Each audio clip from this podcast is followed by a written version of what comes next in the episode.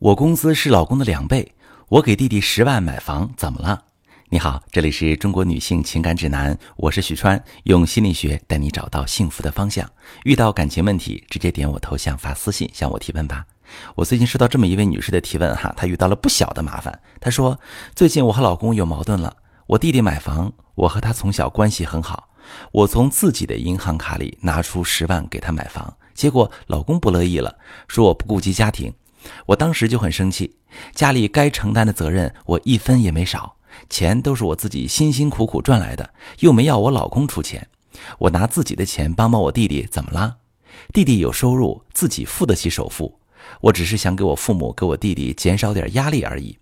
这不是老公第一次说我不顾及他的感受了，我觉得如果他这么小气玻璃心，这个婚姻离了也罢。现在我们已经在谈离婚了，老师，你觉得我有错吗？好，朋友们，这场离婚的根本原因不在于给弟弟十万买房，而在于夫妻之间的沟通出了问题。因为夫妻不懂沟通导致的感情危机，甚至离婚有很多很多。那如果从置气的角度，花自己的钱，老公还要啰嗦，确实很烦。但是人最难做到的是换位思考。一旦换位思考，我们就能发现大部分感情问题发生的原因。我也希望通过我的分析，能帮助大家了解解决感情问题的底层逻辑。首先，我来解析第一个点，就是女士其实没搞明白老公生气的点在哪儿。你没有和老公商量，拿了十万块钱给弟弟买房，他不乐意，说你不顾及家庭。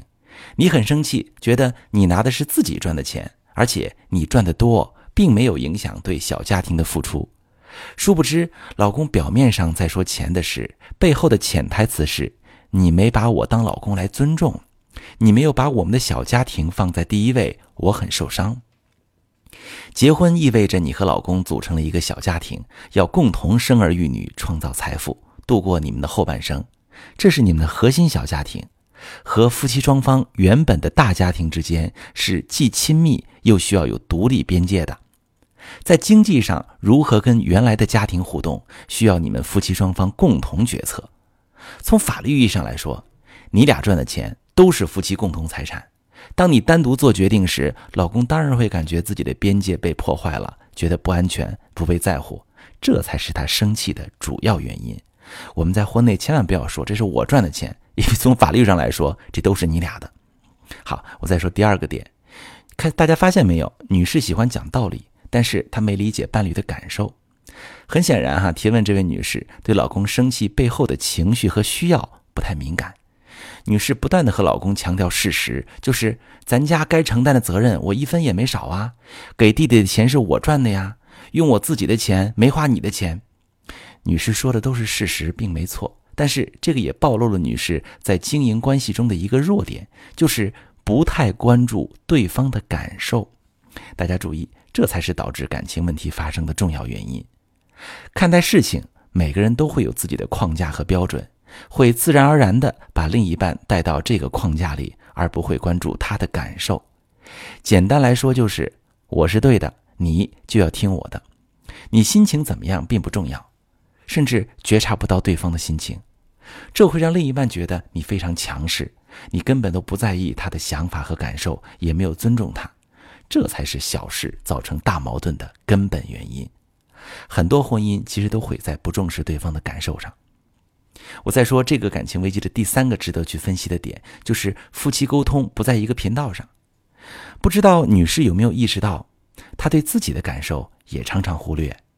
弟弟有稳定工作，也付得起首付，已经是一个独立的成年人。你也有了自己的家庭，可还是想着要主动给钱，想给父母和弟弟减少压力，甚至为此影响了夫妻感情，也坚定不移觉得应该这么做，好像不付出心里就不舒服。女士没跟丈夫说心里的感受，丈夫也不会表达真实的需要，两个人的火都越来越大，矛盾越来越多。老公委屈，觉得你没把他当一家人，不在乎他的感受。女士也很受伤，为什么出力不讨好？明明付出那么多，还要被指责。两个好人闹离婚，看着实在可惜。这个婚没必要离。其实解决这类问题并不难，很多时候伴侣在意的是你对他的定位和态度，而并不是事件本身。